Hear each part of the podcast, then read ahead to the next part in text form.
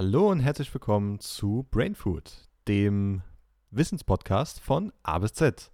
Heute mit dem wunderbaren und hoffentlich sehr klugen äh, Philipp Mal sehen, aber äh, hallo. und äh, mir, dem äh, wissensverbreitenden, weil ich vorbe vorbereitet habe, äh, Ralf. Hallo. Genau, heute ähm, geht es, ich weiß gar nicht, wie ich das vorstellen soll, aber ja, äh, um das Thema eines Edelgases. Oder das Hm? Edelgas. Philipp, ähm, welche kennst du? Es geht nicht um das, also es geht um ein spezielles, aber sage ich mal erstmal die Frage, welche kennst du denn überhaupt? Oder weißt du aber, was ein Edelgas ist, sagen wir mal so. Nee, Ich wollte jetzt gerade fragen, also was unterscheidet ein Edelgas von einem normalen Gas? Also jetzt ein naheliegender Witz, ich nehme an, Fürze sind kein Edelgas, sondern normale Gase. Na gut, wenn du ein bisschen Gold dran machst, vielleicht. Ah, Ähm, aber ich sage jetzt, Blattgold. Ja. ja. ich sag jetzt mal so, nein. Das sind keine, also Edelgase sind an sich, ähm, aber gut zu wissen, dann nehme ich mir das auch als Thema, Edelgas an sich, äh, dass ich das auch mal irgendwann vortrage, sind an sich, hier so ein bisschen zum Aufklappen, die Gase, die an äh, ihre Elektronenschalen bei dem Atom voll sind. So, jetzt müssen wir fragen, Philipp, weißt du, was die Elektronenschalen sind? Äh, in den Atomen in unserer Welt.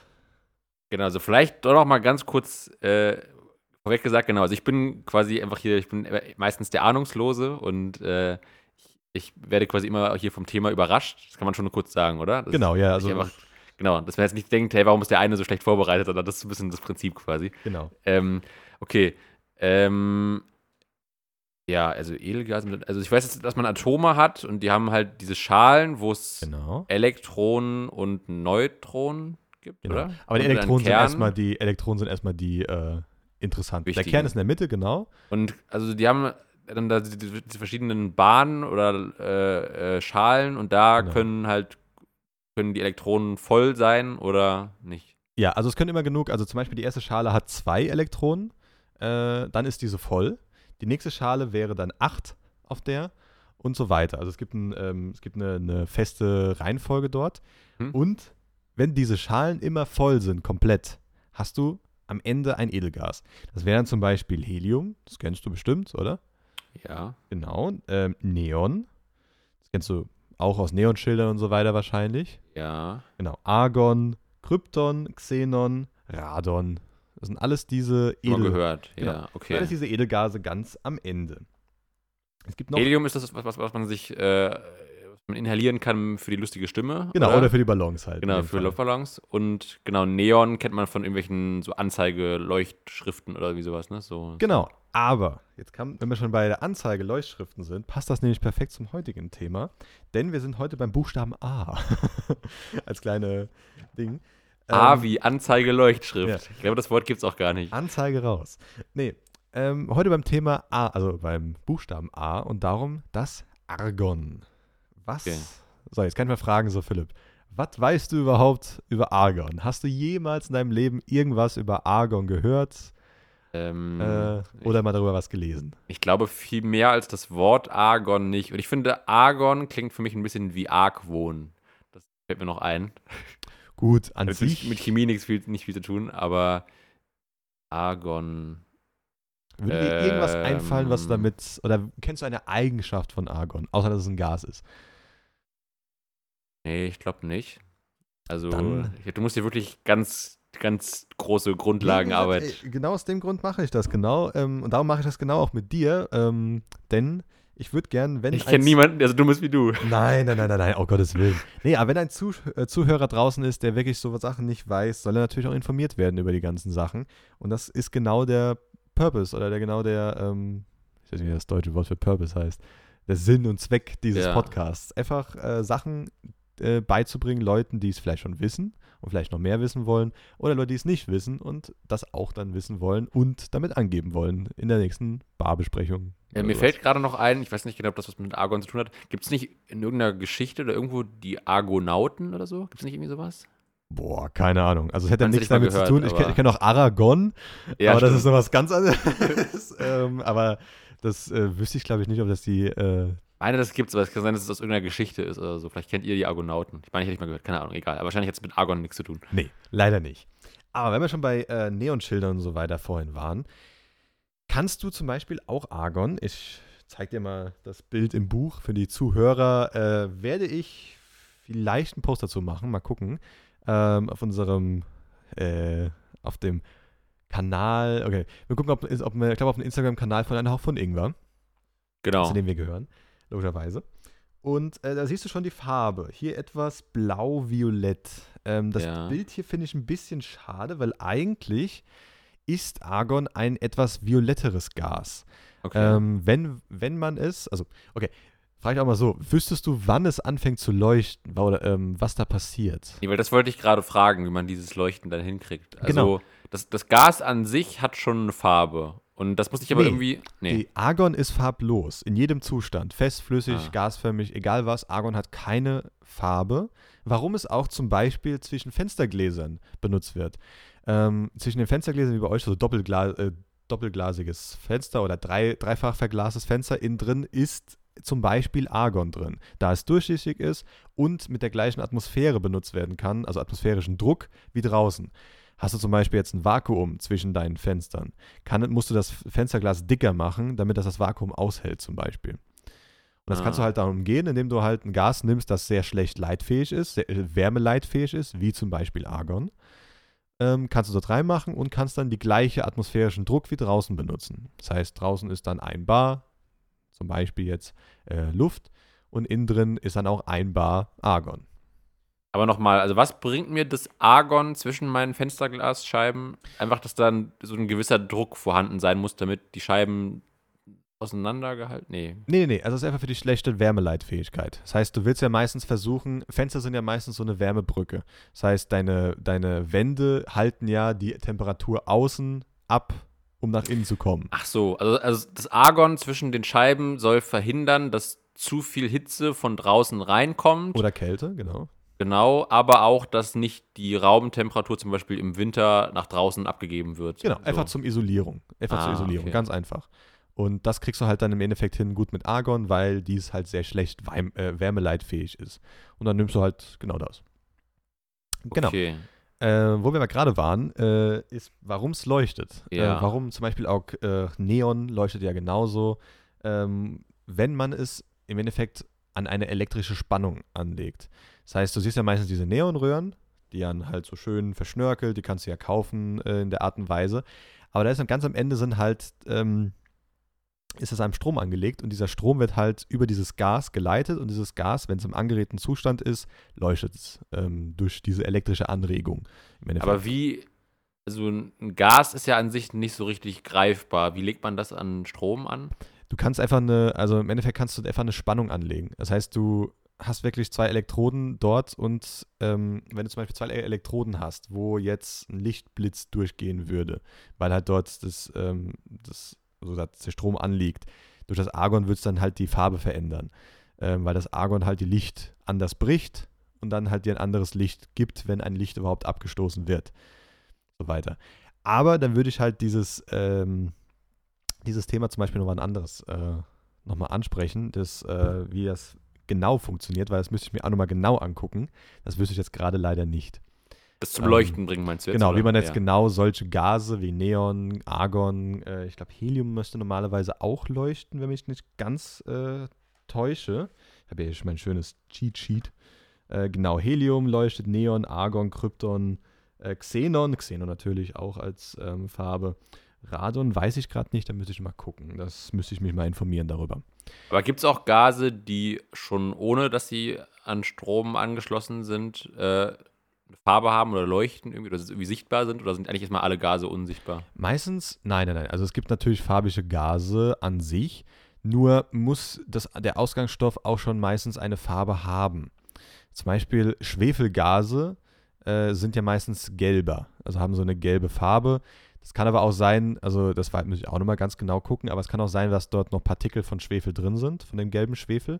Ist ja im Endeffekt Gas, ist ja ähm, genau das. Muss aber immer ein bisschen überlegen, was, über was reden wir hier, weil zum Beispiel von Rauch sind ja Partikel mit Luft.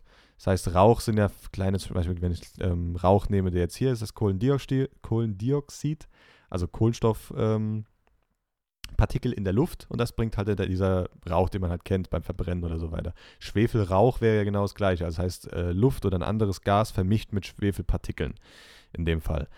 Gas ist, wenn du halt dieses, äh, dieses Element auf die Temperatur hoch oder also auf der hoch bringst, auf der es anfängt, von dem festen in den flüssigen und dann in den gasförmigen Zustand überzugehen. Ähm, und da musst du halt immer gucken. Nicht jedes Gas hat eine Farbe, aber es kann, also viele Sachen, die du halt dann in Gasform hinbringst, können eine Farbe haben, ja. Da müsste okay. man, also müsste ich auch mal ganz genau gucken, aber es müsste, äh, müssten viele Gase mit, mit einer Farbe auch existieren. Natürlich, wenn du sie einfärbst, ist es eine andere Sache, dann färbst du sie halt ein. Ähm, aber das ist halt nah das hat nichts mit dem Gas zu tun, da ist nicht mehr das Gas rein, sondern halt verunreinigt durch halt dieses Farbmittel, was auch immer da ist. Okay.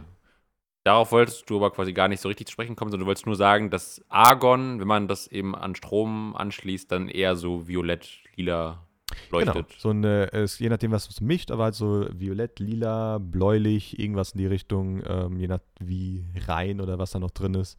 Weil du kannst natürlich verändern die Farbe, indem du andere Gase noch beimischt. Ähm, von den zum Beispiel den Edelgasen. Genau.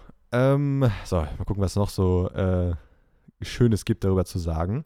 Ähm, wo das dir vielleicht öfters mal ähm, entgegengeflogen ist, nenne ich sogar Argon, ähm, ist in der Lebensmittelindustrie. Wo könntest du dir vorstellen, was du mit Argon machst in der Lebensmittelindustrie? Wo du jetzt weißt, okay, das ist ein, ähm, ein ich nehme mal den Fachbegriff, ein inertes Gas. Weißt du, was ein inertes Gas ist? Nein. Genau. Das ist ein Gas, in dem, also das halt hier hinten bei den Edelgasen dabei ist. Das heißt, die Schalen sind abgeschlossen. Damit wird meistens keine Reaktion. Also das Argon will keine Reaktion eingehen weil es halt keine Elektronen abgeben will und keine Elektronen aufnehmen will, ohne große Energie aufzubringen. Weil Argon sich genau so wohlfühlt, wie es sein soll. Das ist meine Schale, da müssen acht drauf außen, zwei innen, nichts mehr, perfekt, alles, alles supi. Also eine, eine Reaktion zwischen zwei Stoffen findet immer dann statt, wenn Elektronen abgegeben oder ausgetauscht werden, oder? Genau, im Endeffekt. Ähm, also halt, je nachdem, was du eine Reaktion hast, aber so im ganz simplen gesagt, und wenn halt keine Elektronen abgegeben werden oder übertragen werden, wird auch keine Reaktion entstehen. Ähm, und alles versucht sich immer in dem perfekten, sag ich mal, äh, Status bei einer Reaktion äh, in den Status eines Edelgases halt zu bringen. Wenn du halt zum Beispiel sowas hast, weil es halt diese ideale Form ist. Es sind halt genau die Elektronen, die halt dort auf diesen Schalen sein sollen, sind dort und nichts anderes, nichts mehr. Weil alle anderen sind dann nervös. Weil dann muss da noch was hin, zum Beispiel, hast du jetzt zum Beispiel, ähm, nehmen wir bei Argon. Der, äh, zum Beispiel Chlor ist von dran, der hat 17 äh, Elektronen. Das heißt, der will 18 haben, Chlor. Das heißt, äh, eine Reaktion, wo es dann ein Elektron noch kriegt, ist sehr schnell, also will es eingehen. Das heißt, das will unbedingt dorthin und das Ah, ich habe mal, hab mal gehört, dass das doch, was man immer im Schwimmbad riecht, dieser typische Schwimmbadgeruch, dass das wohl gar nicht der Chlorgeruch sei, weil Chlor an sich nicht riecht, sondern weil das, das ist der Geruch, wenn Chlor mit Urin reagiert. Kann das sein? Äh, das wäre ein Ammoniak wahrscheinlich, wo dann hinkommt. Aber hast du mal einen Chlor gerochen? Hast du Chlorreiniger mal gehabt? Weiß ich jetzt Oder im genau. Chemieunterricht also vielleicht zumindest mal. Wenn nicht, nicht bewusst, also nicht mehr, dass ich es noch wüsste. Aber ich meine, ich hätte mal gehört, dass man, was man im Schwimmbad immer riechen würde, wäre dann der Urin. An sich ja und Reaktion nein. mit dem Urin. An sich ja und nein. Chlor riecht selbst, wenn du den mal riecht, genau so, wie er auch riechen sollte und wie du auch in dem Schwimmbad riecht. Ja? Äh, ja, also okay. wir, wir, können ja gerne, wenn, wenn du mal zu mir kommst, ich habe Chlorreiniger daheim, mach ich mal in die Nase so und dann äh, riechst du das auch. Okay. Also es riecht nach Chlor. Das Ding ist, dass Ammoniak wahrscheinlich der Chlor, ich habe jetzt gerade die ganz genauen äh, Sachen hier nicht, ähm, eine Verbindung eingeht und diese dann wahrscheinlich flüchtiger wird. Das heißt, eher aus dem Wasser austritt als vorher. Warte, wo, wo kommt jetzt der Ammoniak her? Ammoniak ist im Urin. Ach so, ist im Urin. Ah, genau. Okay. Das heißt, wenn du da reinpinkelst, hast du meistens, es kann auch natürlich andere Stoffe hast du im Urin, aber ich denke mal, es ist der Ammoniak, der in Verbindung eingeht mit dem Chlor und der dann halt eher ähm, flüchtiger wird und eher mehr als Gas auftritt, als verflüssigt halt in diesem Wasser bleibt. Weil Chlor ist an sich, glaube ich, im Normalzustand, wenn ich jetzt gerade nicht ganz blöd bin, ein Gas. Keine, äh, kein, nicht fest und nicht flüssig. Ähm, das heißt, wenn du es in flüssiger Form hast, wird es ja langsam ausdampfen aus dem Wasser. Und das wird wahrscheinlich das Ammoniak und so weiter nochmal ein bisschen ver verstärken. Aber da müsste ich auch nochmal nachgucken, ähm, ganz genau dazu. Aber es wäre auch zum Beispiel ein Thema, ähm, warum riecht, äh, warum riecht Chlor im Schwimmbad, so wie es riecht. Könnte man auch als Thema zum Beispiel nehmen. Wäre etwas kürzer wahrscheinlich, aber auch okay. Okay, aber die Frage war genau, wie, wie Argon in der Lebensmittelindustrie eingesetzt wird. Genau. Ich habe mir jetzt spontan vorstellen? gedacht, weil du meinst, dass es halt nicht mit anderen Sachen reagiert. Und ich dachte, eine Reaktion im Lebensmittelbereich wäre ja auch sowas wie Schimmeln oder so, oder? Ist dann nicht, vielleicht wird es dann nicht zum Konservieren eingesetzt irgendwie? Ah, genau. Als Schutzgas zum Beispiel. Ja. Wenn du zum Beispiel verschiedene, also man kennt es vielleicht aus äh, Salami-Packungen oder so weiter, ähm, dort ist ja immer ein Gas drin, unter, Schutzatmo unter Schutz Schutzatmosphäre verpackt, steht ja meistens hinten drauf. Ach, das heißt, da ist ein Gas drin. Da ist ein Gas drin, das halt die Luft verdrängt, weil Luft führt dazu, dass, ähm, also mit Luft kannst du nur diese ganzen Sachen eingehen wie Schimmel und Bakterienkolonien und so weiter. Verschiedene Schutzgase nehmen genau diesen Faktor weg. Natürlich ist das nie, nie ein komplett abgeschlossenes System, da ist immer irgendwie Luft, dass der eintreten kann ähm, in die Sachen. Plus, je nachdem, was für eine Fabrik du bist, kannst du auch ein bisschen weniger Schutzgas ranmachen und ein bisschen mehr Luft, dann hält es nicht so lange. Kannst ein bisschen Geld sparen. Ähm, aber genau, äh, und wenn du es zum Beispiel dann genau wissen willst, es ist unter dem ähm, Kennzeichen, in Deutschland gibt es ja diese E-Kennzeichen, die man bei Lebensmitteln hast, kennst du die? Äh, Hinten auf der Packung steht ja meistens. diese Nutri-Scores, aber. Nee, nee, nee, also meist, meistens hinten auf den Zutatenlisten sind ja diese E-Nummern. E200 irgendwas, E300, E100, E400. da habe ich gar keine Ahnung von. Gar nicht? Okay, das wäre zum Beispiel auch ein Thema, das wir nehmen können ähm, für die Zukunft. Das sind normalerweise die Zusatzstoffe, äh, die dazukommen. Das heißt, E ähm, 938 wäre Argon. Das heißt, wenn du mal irgendwo auf einer Verpackung siehst, da ist E 938, ist dort Argon als Schutzgas ähm, hinzugefügt worden. Aber ich wollte gerade noch mal festhalten, das heißt, wenn ich jetzt hier bei mir zu Hause das Wohnzimmer voll furze, dann bin ich nicht ein ekliges Schwein, sondern dann habe ich einfach nur mein Wohnzimmer unter Schutzatmosphäre verpackt. Sagen wir mal so, wenn du jetzt äh, davon ausgehst, dass wahrscheinlich Methan äh, das meiste ist, was du ausfurzt und dann irgendwie rauskriegst und die ganze Luft da rauskriegst und nur Methan hier drin hast, bist du sehr gut konserviert, wahrscheinlich. Also Aber dann kann mein Wohnzimmer tot. nicht mehr, nicht mehr schimmeln. Also, ich sag mal an sich, du bist wahrscheinlich sehr tot und äh, so, aber du bist sehr gut konserviert für die nächsten, keine Ahnung, bis halt das Ah. da natürlich aus, rausgeht aus diesem Raum. Aber ja, genau, also in der Schutzatmosphäre kriegst du einfach hin, dass Bakterienkolonien und Schimmelkolonien und so weiter einfach nicht existieren können, weil sie meisten davon brauchen Sauerstoff, also ganz normale O2. Ich glaube, das war jetzt äh, Furz-Joke-Counter. Ich glaube, das war der zweite. Mal sehen, ob mir noch mehr einfallen. Aber zum Thema Gase fällt mir, naja, mal, mal sehen.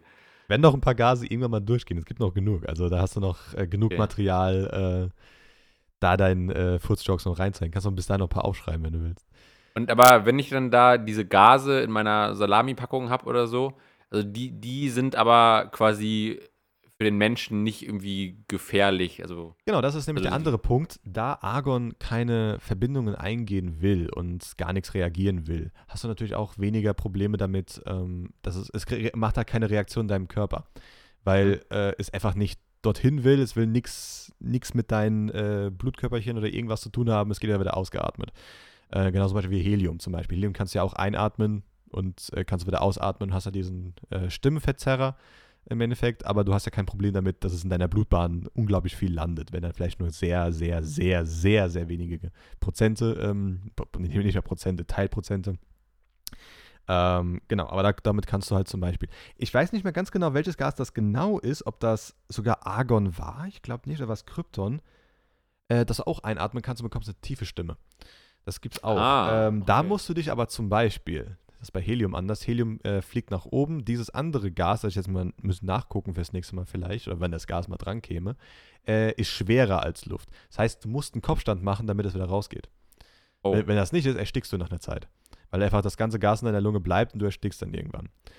Ähm, das Risiko wäre mir jetzt der Joke mit der tiefen Stimme nicht wert. Also, äh, das, also wie gesagt, es, es gibt wohl auch noch andere Gase, die das besser können, nicht, nicht so schlecht abgeatmet werden, also sondern halt besser abgeatmet, also weggeatmet werden aus seiner Lunge. Aber ja, also das Gas, das ich dort im Kopf habe, wäre zum Beispiel sehr gefährlich. Genauso wie Argon, denn Argon ist halt Erstickungsgefahr, logischerweise, weil wenn du halt keinen Sauerstoff hast, ähm, erstickst du halt im Endeffekt. Und ähm, du merkst es halt auch weniger, weil es halt einfach nicht jetzt groß äh, mit irgendwelche Reaktionen mit dir eingeht. Das heißt, du merkst es nicht mal, dass es groß. Genauso wie Helium. Die, haben, die meisten Edelgase haben auch keine Gerüche, weil sie, für Gerüche musst du halt verschiedene Reaktionen auch eingehen. Und ähm, darum haben die halt auch meistens keine Gerüche. Aber das heißt, also wenn ich jetzt Argon wie Helium so einatmen würde, könnte ich da auch dran ersticken, oder was? Oder? Genau. Also genau wie bei Helium erstickst du ja auch nach der Zeit. Wenn du, wenn du nur Helium atmest, stirbst du auch. Ist ja klar. Weil äh, brauchst ja Sauerstoff dafür. Brauchst ja noch, das brauchst du ja. Ja, aber, aber diese, diese, diese, zum Beispiel diese äh, Luftballon-Aufpump-Sachen oder so, die man dann auch einfach sich so inhaliert für die lustige Stimme. Also das ist doch reines Helium, oder? Äh, es gibt niemals reine Sachen. Das ist äh, Punkt 1. Aber ist an sich ja. Es ist sehr rein, was da reinkommt, wahrscheinlich. Oder halt, um es billiger zu machen, nur so viel, dass ein Luftballon schwebt. Das kann auch sein. Das ist einfach nur vom Geldes wegen. Aber ja, wenn du dann zum Beispiel jetzt äh, den Luftballon nehmen würdest und nur durch den Luftballon atmen würdest, nicht vorher schon geatmet hast zum Beispiel und noch Luft in deiner Blutbahn ist, man kann ja Luft auch anhalten für eine längere Zeit, wirst du ersticken halt über eine Zeit. Das heißt, wenn du das machst, machst, atme nicht nur über den Ballon, sondern atme auch mal ganz normal kurz aus, wieder ein und dann nimm wieder Helium. Dann ist das gar keine, gar keine große Gefahr. Aber ja, da du ja. aufpassen. Genau. Und aber jetzt das Argon, was jetzt wie an meiner Salami dran ist oder drumherum, das Gut, das atme ich ja nicht wirklich ein. So, ne? Also, also halt wenn du dir in die Salami-Packung jetzt nur so einen Strohhalm an der Öffnung so ganz langsam reindrückst, dann dann vielleicht, aber ja. sonst auch nicht. also nee, ich, ich, weiß auch nicht ganz genau, ob das jetzt äh, immer noch benutzt wird. Ich weiß, dass das benutzt wurde, da müsste ich mal ganz genau gucken darüber.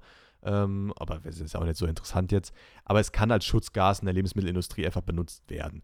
Für was jetzt genau, ob es in deiner Salami jetzt hängt oder nicht, kannst du halt gucken, indem du dir merkst, E938, das ist im Endeffekt die Nummer davon kann auch jeder, ähm, die Zuhörer da auch draußen ähm, mal in den Kühlschrank reingucken und gucken, ob dieses Gas vielleicht bei denen drin ist. Ähm, aber meistens wird auch ein Gasgemisch genommen oder halt andere Gase aus der Edel, ähm, aus der Edelgas-Reihe äh, oder andere Gase, die einfach allgemein kein, äh, keine Reaktion eingehen wollen oder eher unter höherer Temperatur oder anderen Ein Einflüssen. Genau. Okay. Wo wird denn das bei welchen Lebensmitteln noch gemacht? Also so, so eine Salami, aber jetzt einfach so ein weiß ich nicht, so ein, so ein eingeschweißter Käse oder sowas nicht, oder? oder? Das weiß ich, wie gesagt, ich müsste ganz genau gucken. Ich kenne nicht alle Lebensmittel leider. Wo es aber sehr prägnant ist, wo es um, also wer es hundertprozentig benutzt wird, das kann ich dir sagen, ist in der Weinherstellung. Ähm, denn Wein sollte man ja atmen lassen, kennt man ja. Ähm, der oxidiert ja über eine Art und Weise. Der ist, hat ja vorher gegoren und oxidiert dann seine Sulfide und was da immer drin ist noch aus. Darum, der schmeckt dann besser, wenn man zum Beispiel dann aus den Sulfid so ein bisschen ausqualmen lässt oder so weiter. Ähm, und die Sache ist auch, dass man dort, um halt diesen Wein länger frisch zu halten, kann man sich Argon-Metallbehälter holen, wie zum Beispiel so CO2-Flaschen für den, ähm, keine zum, ähm, zum Kohlen, also zum äh, Sprudelwasser machen zum Beispiel, gibt es auch einen kleinen mit Argon. Und da kannst du halt in, in Weinflaschen oben in den, äh, in den äh, Flaschenhals, so oben in die Öffnung reinmachen und dann kannst du Argon reinmachen, anstatt Sauerstoff und so oxidiert es halt nicht weiter. Weil zum Oxidieren brauchst du halt Oxid, Sauerstoff. Okay. Und das kannst du damit halt in der Lebensmittelindustrie benutzen. Das heißt, wenn du mal einen Wein siehst, wo zum Beispiel steht E938, weißt du, ah, da ist Argon drin, damit es nicht so weiter oxidiert. Was würde das weitere Oxidieren dann mit dem Wein machen? Äh, meistens sind das Geschmacksstoffe, die dann verloren gehen. Du sollst ah. ja den Wein auch nicht ewig offen lassen, sondern halt recht schnell trinken.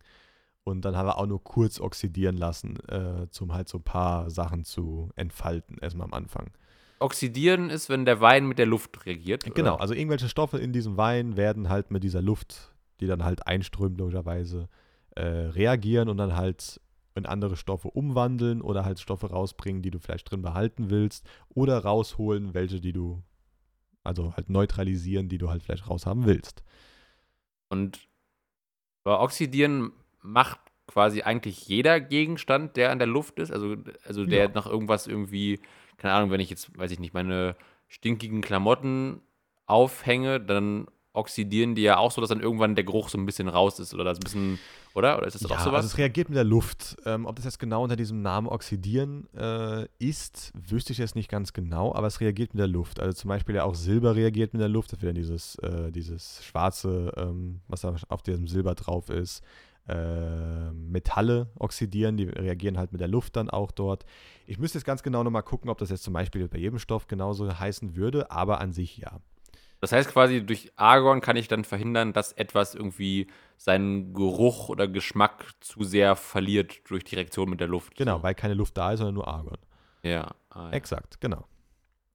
Und wenn wir schon bei der Luft sind, ähm, kann man auch sagen, dass Argon sehr billig ist und darum auch sehr oft zum Verpacken benutzt wird oder so weiter, in halt anderen Sachen oder auch bei Wein ja schon. Denn es wird einfach bei der Flüssigsauerstoffherstellung ähm, entsteht, also als Nebenprodukt Argon. So, jetzt könnte ich dich fragen, warum, aber ich weiß nicht, ob du soweit äh, das, äh, das Wissen hättest. Das hätte ich selber auch nicht, ich musste auch googeln, aber darum äh, frage ich mal. Wüsstest du, warum bei der Flüssig-Sauerstoffherstellung, warum dort Argon als Nebenprodukt hergestellt wird? ich glaube, wir kennen alle die Antwort. Nein. Ja, genau. Bei der Flüssig-Sauerstoffherstellung nimmst du halt das Sauerstoff und kühlst diesen runter, bis es halt in den festen oder flüssigen Zustand übergeht. Wo, wofür stelle ich flüssig Sauerstoff her? Ähm, um es zum Beispiel zu verpacken. Also zum Beispiel kannst du das in, in, äh, in Flaschen besser überführen äh, und kannst zum Beispiel Trockeneis. Trockeneis ist Sauerstoff. Einfach nur in, in, in harter Form, also in fester Form. Damit kühlen kannst du einfach, je nachdem.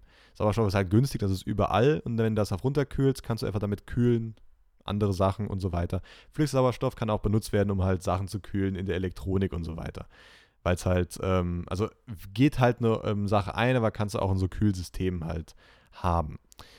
Und ähm, in dem Effekt, Sauerstoff äh, wird fest bei einer niedrigeren Temperatur als Argon. Das heißt, bevor äh, der Sauerstoff fest wird, hast du schon festes Argon. Das heißt, das kannst du dann so gesagt im Endeffekt abschaufeln, kannst du verpacken in halt äh, Gasbehälter, das flüssig, also das harte, und dann wird es halt flüssig, wenn es wieder wärmer wird und hast dann Argon. Und Sauerstoff hast du dann immer noch nicht, äh, noch nicht in fester Form.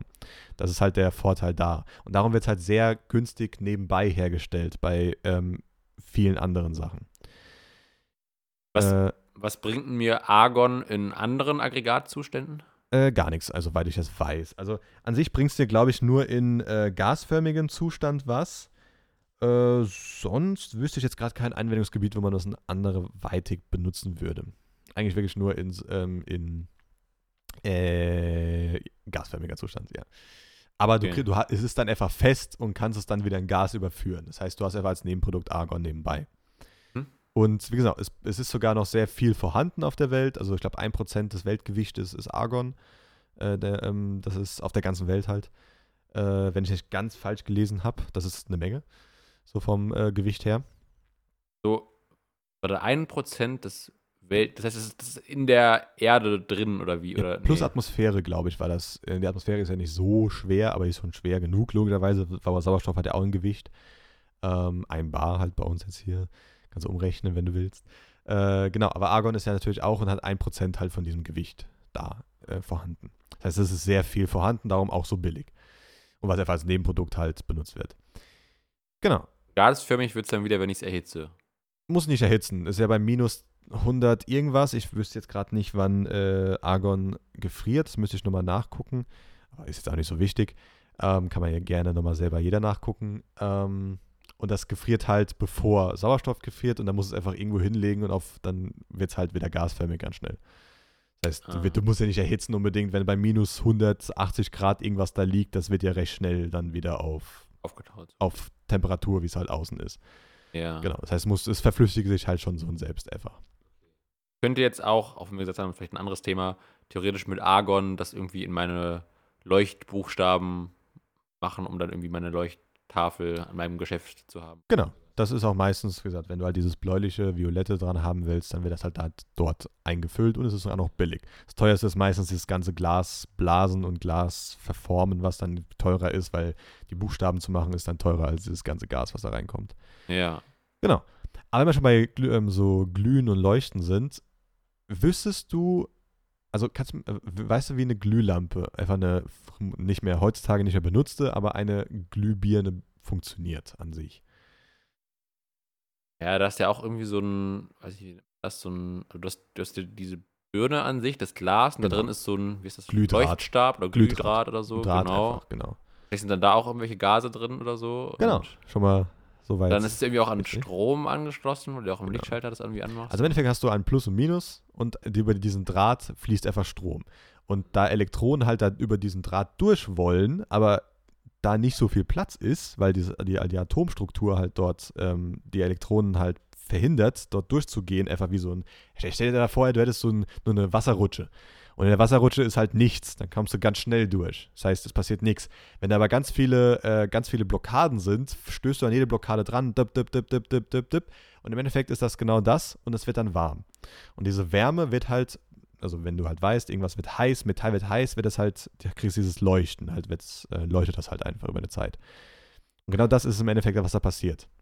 Aber das heißt, dann ist da kein Gas drin, oder doch? Doch, denn hättest du kein Gas da drin, hättest du jetzt zum Beispiel nur Sauerstoff drin, würde dieser, Gla äh, dieser Draht einfach verglühen, weil er einfach durch den Sauerstoff halt verbrennen würde, so wupp, und dann wäre er weg. Oder wird einfach brechen irgendwo, dass der, dass der Stromfluss unterbrochen wird und dann ist es kaputt. Was du da reingemacht hast früher zur Erfindung der Glühbirne, war ein Vakuum. Das heißt, du hast gar keine Luft drin gehabt, das heißt, es kann nicht verglühen, weil zum Verglühen brauchst du Sauerstoff. Und das ging ganz gut, aber da musstest du die Gläser sehr dick machen, weil ein Vakuum ist halt sehr schwer zu halten von Glas, weil kannst du einfach so, Vakuum will ja das unbedingt, die Luft will von außen unbedingt da wieder hin. Das heißt, du hast einen hohen Druck. Das hast du einfach umge um, umgehen können, machst einfach ein kleineres Glas und machst dort ein, ein Schutzgas, wie zum Beispiel Argon rein. Was das hat das verhindert? Weil Argon will halt, äh, wie gesagt, Argon verdrängt halt die Sauer den Sauerstoff dort und, der Sau kann halt der, der, dieser Draht halt einfach nicht verglühen in diesem Argon, weil Argon keine Reaktion damit eingehen will, groß. Und ähm, genau, weil kein Strom direkt über dieses Argon fließt, sondern nur über dieses Draht. Wenn es direkt über den Argon fließen würde, würde es aber wieder violett werden und so weiter. Aber es fließt ja nur über diesen Draht. So, und dann konntest du somit die Glühbirnen halt dünner gestalten, weil dieses Argon in, dem, in der Glühbirne die gleiche Druck hat wie außen. Das heißt, du konntest dann ein Bar innen, ein Bar außen, das heißt kein Druck von außen innen, das Glas konnte dünner werden, weil du brauchst keinen Druckausgleich oder Glas, das Druck aushalten kann. Und somit hattest du eine, Glüh eine Glühbirne, die etwas günstiger war. Plus Argon hat noch ein schönes Licht, wenn es ähm, heiß gemacht wird. Äh, genau.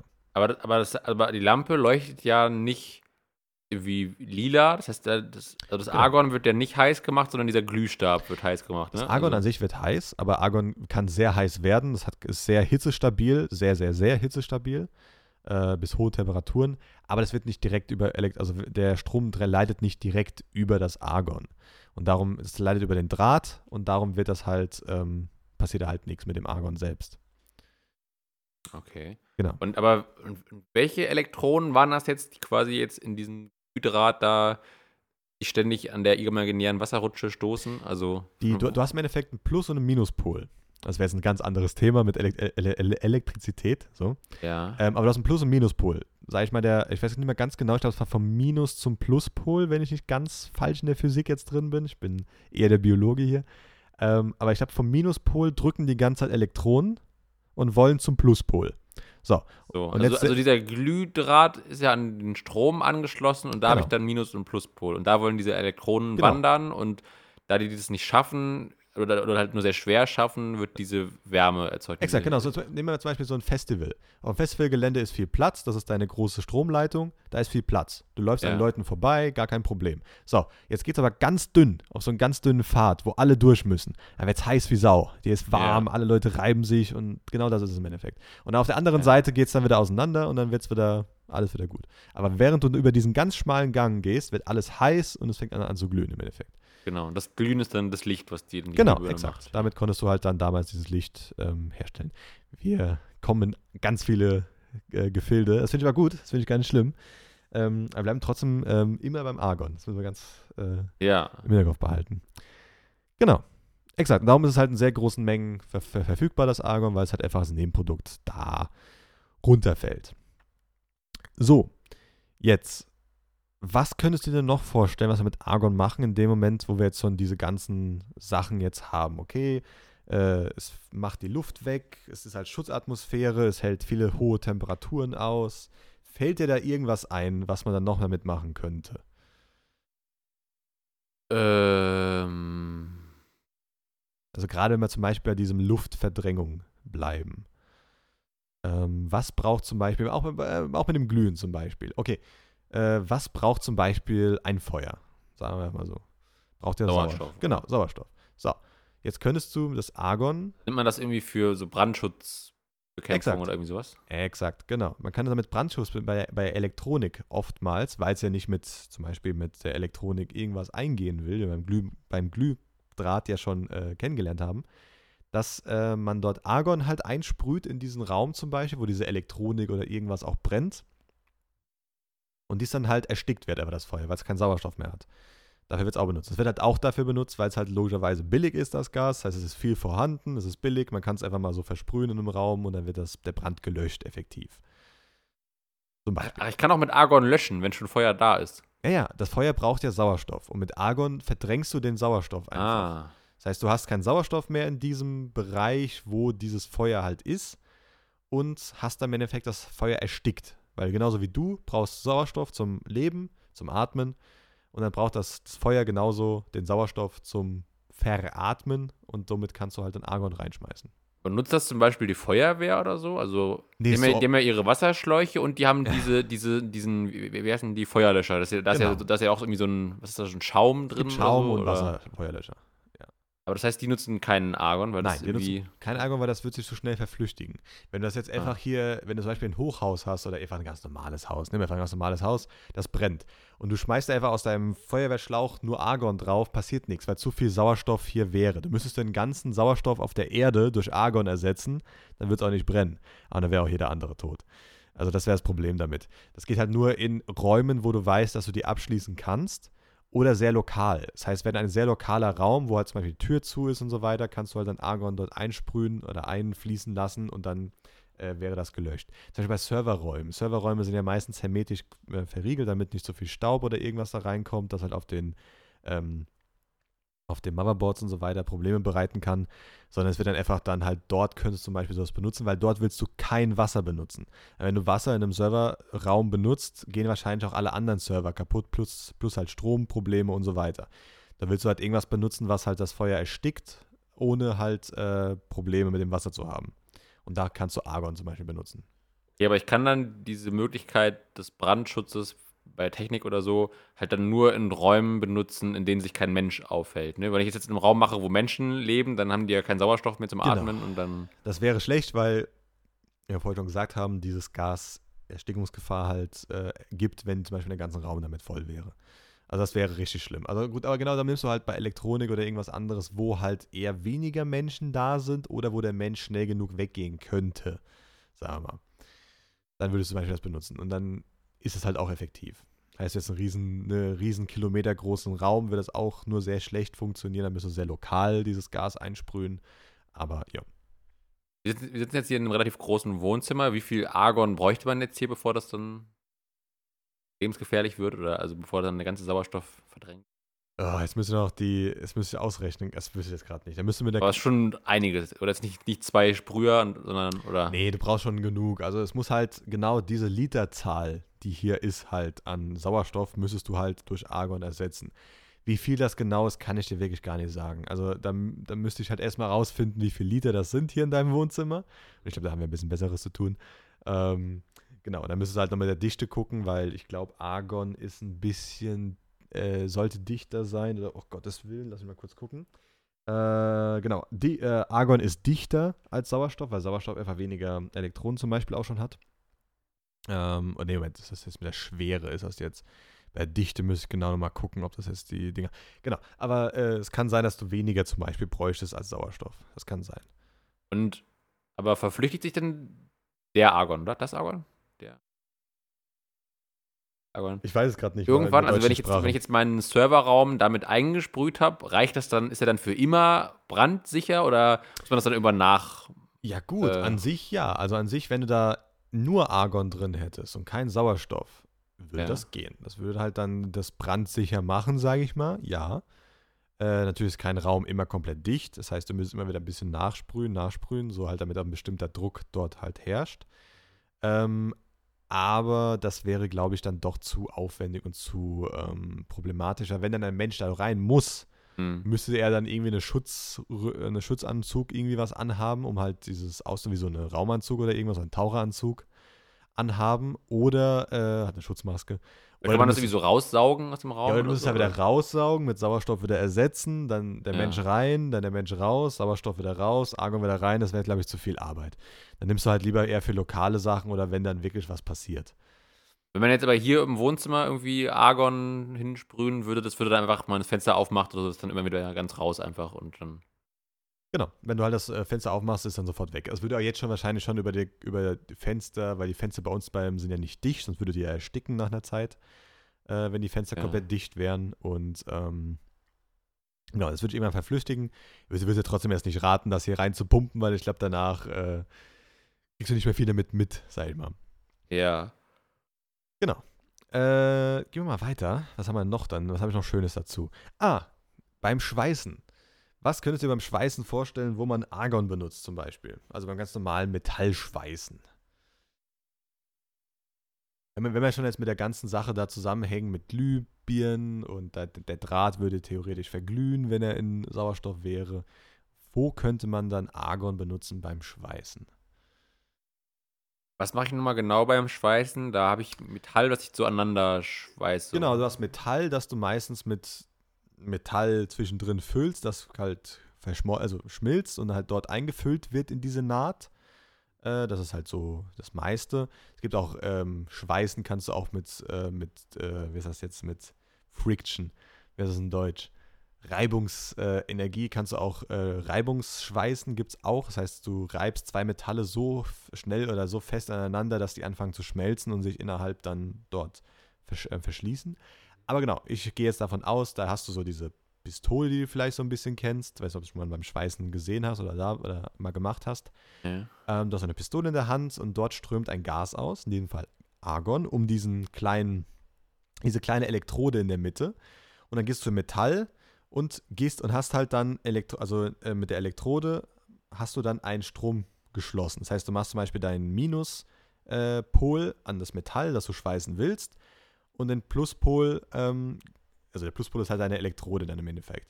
Und dann gehst du halt hin, oder halt andersrum, gehst du hin und wenn du das Metall berührst, hast du den äh, Stromkreis geschlossen und dort fließt dann Strom. Und wie bei dem Draht, beim, bei der Glühbirne, wird es heiß, weil die halt ganz schnell da rausgehen wollen, die Elektronen aus diesem kleineren Draht oder dieser Elektrode, die vorne halt ist. Und dort wird halt dieses Schutzgas drauf gemacht, um erstens höhere Temperaturen erreichen zu können, da, ohne damit es halt alles verschmilzt und kaputt geht, ähm, weil du halt, wie schon bei der Glühbirne, eine höhere Temperatur erreichen kannst, wenn kein Sauerstoff da ist. Das heißt, du verdrängst den Sauerstoff bei deiner Schweißstelle ähm, mit diesem Argon.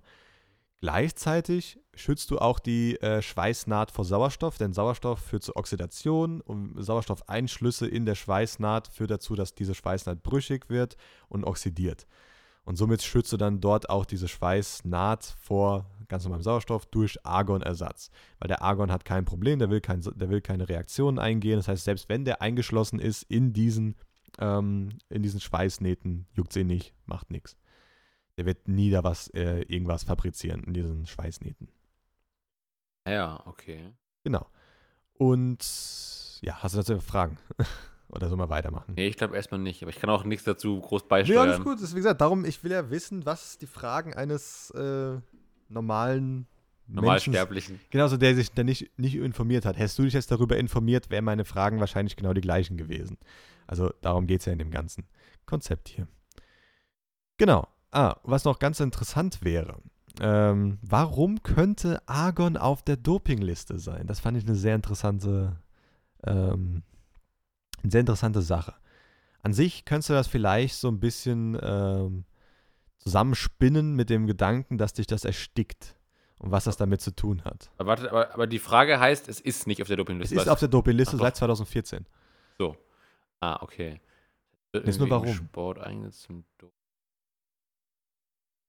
Ein bisschen lauter, weil man hört dich nicht. ähm, ja, es verdrängt den Sauerstoff, es wird eingesetzt Dopen. Also mit dem verdrängten Macht das Sauerstoff. irgendwas mit den Muskeln oder so, dass da irgendwie. Ah, jein, Weiß sag ich mal.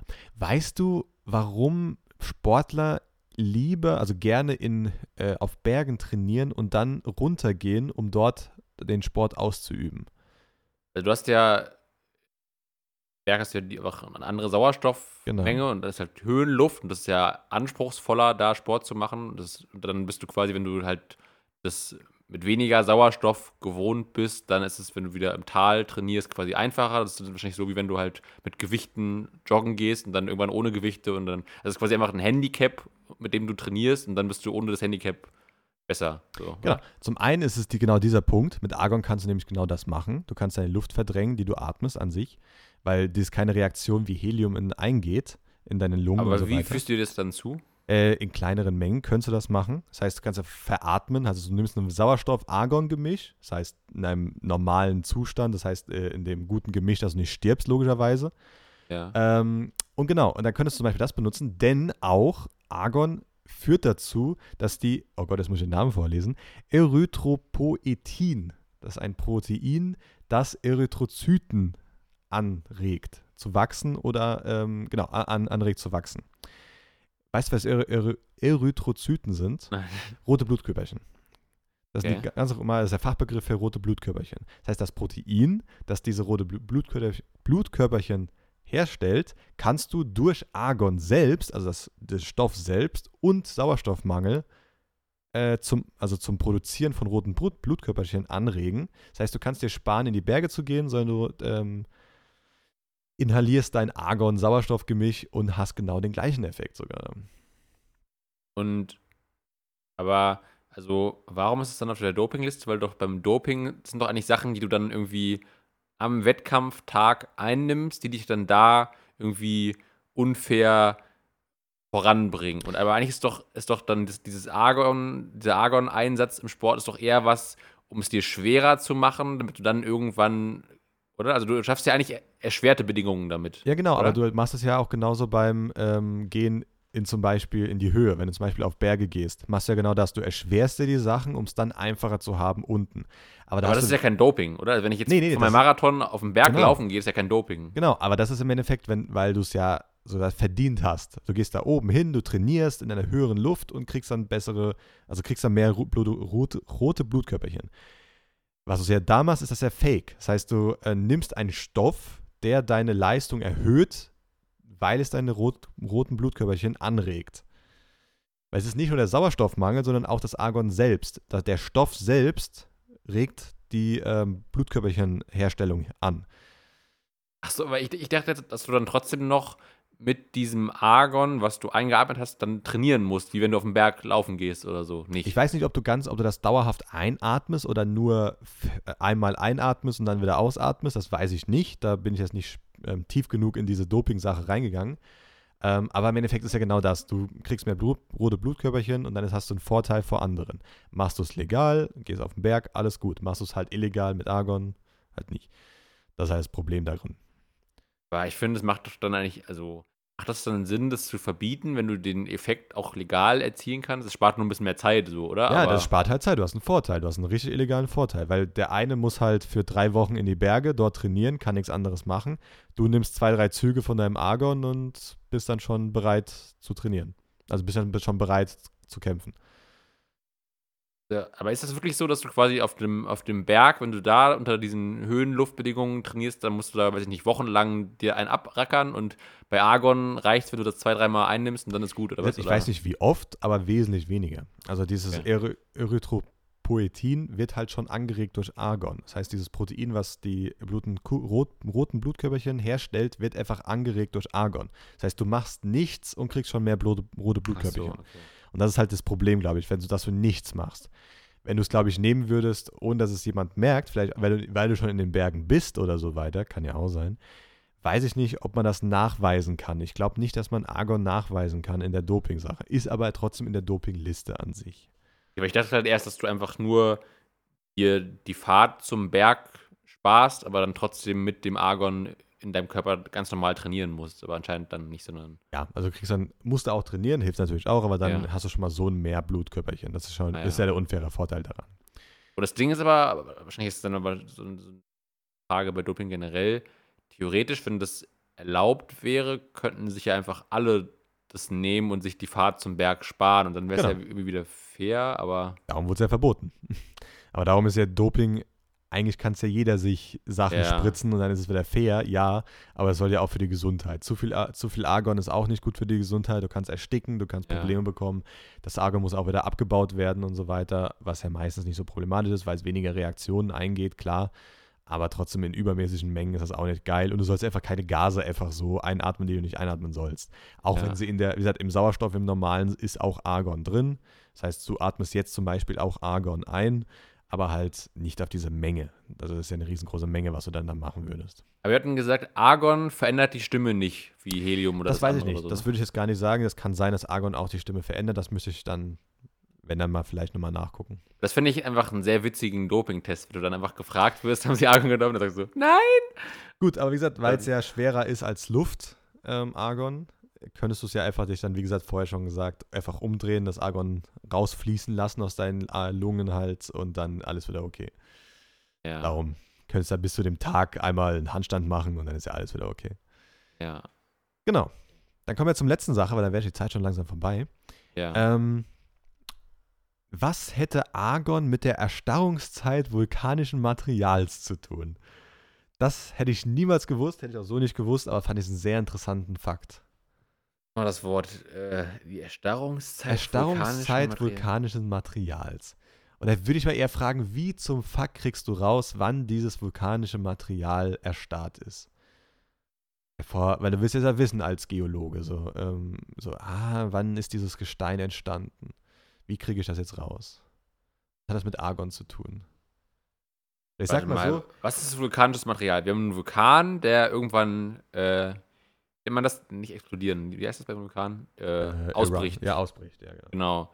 Und dann haben wir da irgendwie, dann fliegt da Lava rum und Gesteinsbrocken und sowas und dann, Ich kann dir mal als Tipp geben. Es ist Kalium äh, in diesem Gestein drin. Und Kalium hat 19 Elektronen, Argon hat 18. äh, Hilft dir das mir vielleicht? gar nicht. Nicht. Okay, ich weiß nicht, wie viel, äh, das ist die erste Folge, auch für die da draußen. Äh, ich weiß nicht, wie viel du da über die Chemie und Physik weißt. Aber Nichts. es hat was mit der Halbwertszeit zu tun. Von was? Von Kalium. Denn Kalium, also Halbwertszeiten, wei- weißt du, was Halbwertszeit ist? Auch beim zum Beispiel Plutonium und so weiter, was das heißt. Wie lange etwas ähm, gut ist oder, also, oder? Ja, an sich im Endeffekt, wie lange es braucht, um das Material sich zur Hälfte abzubauen. Also ähm, Halbwertszeit, darum, und das heißt zur Hälfte abzubauen. Das heißt, Kal also zum Beispiel Plutonium zerfällt in andere Stoffe, die stabil sind. Plutonium und so weiter. Halbwertszeit. Halbwertszeit. Ich dachte Halbwertszeit. Nee, Halbwertszeit. So, äh, okay. und halt zerfällt. Und Kalium zerfällt auch sehr lange. Es dauert aber 1,3 Milliarden Jahre, bis Kalium zerfällt.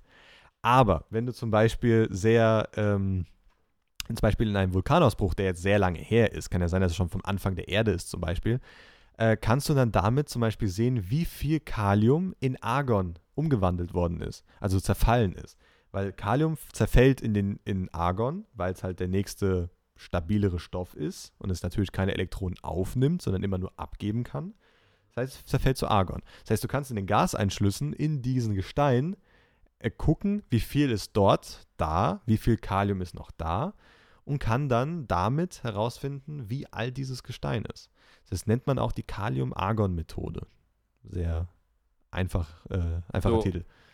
An der Menge an Argon, die in diesem Gestein eingeschlossen ist, kann ich wissen, wann der Vulkan aus. Nee. Wenn dieses Gestein entstanden ist, ist. also wann dieses also wann dieser Vulkan ausgebrochen ist und von wann dieses Gestein käme. Weil halt das Kalium in diesem Gestein zu Argon zerfällt. Das heißt, du guckst in den Kaliumeinschlüssen und guckst, wie viel Kalium drin ist. Und dann kannst du halt durchsehen, oh, so viel Argon ist jetzt da durch, also da noch drin jetzt plötzlich, was vorher vielleicht nicht drin sein sollte, eigentlich in Magma und so weiter. Und siehst du, ah, okay, jetzt ist es 5% davon, das heißt, so und so viele Milliarden, äh, so und so viele Jahre sind halt vergangen. Weil du kannst halt dann sehen, okay, sind es 50%, sind es 1,3 Milliarden Jahre, weil das die Halbwertzeit ist.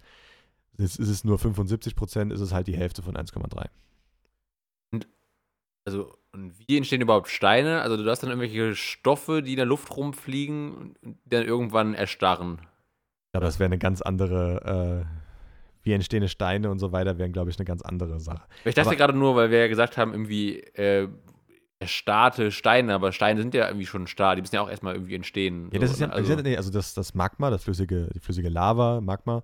Nee, ach, darum geht's. Es Genau. geht um die Lava, die erstarrt irgendwann. Genau, die erstarten, da ist Ah, Kalium drin so, und dieses so. Kalium kann dann halt geguckt werden, ähm, wie viel davon sich schon zersetzt hat zu Argon. Ach so, und das ist dann quasi Vulkangestein. Genau. Aber kein, es gibt aber auch andere Steine.